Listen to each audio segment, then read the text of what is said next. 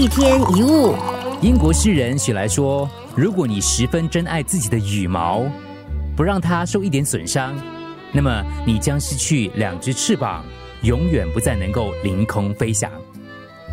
人生道路本来就崎岖，失意有时，失恋有时，失败有时，失去有时，没有人能够永远一帆风顺。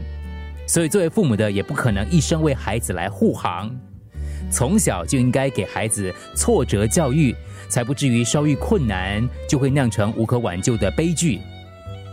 有一支铅笔即将要离开工厂进入市场，可是对于自己到底能不能够成为一支好铅笔，他一点信心都没有。制造铅笔的师傅就跟他说：“你不用紧张，也不用害怕，只要记住以下几点，就能成为世界上最棒的铅笔了。第一点。”如果想不断的写出字来，就必须忍受一次次的被刀片给削着。第二点，千万不要忘记，就算你写错了字，也没什么大不了的，因为只要擦掉重写就好。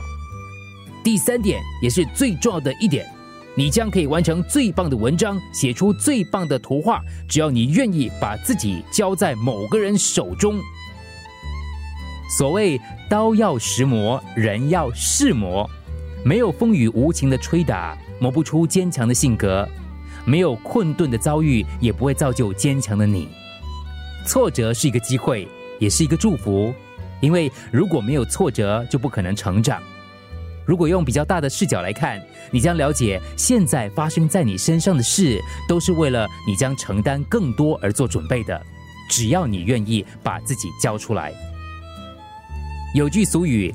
天上下雨，地上滑，自己跌倒自己爬，路要自己走，关要自己闯。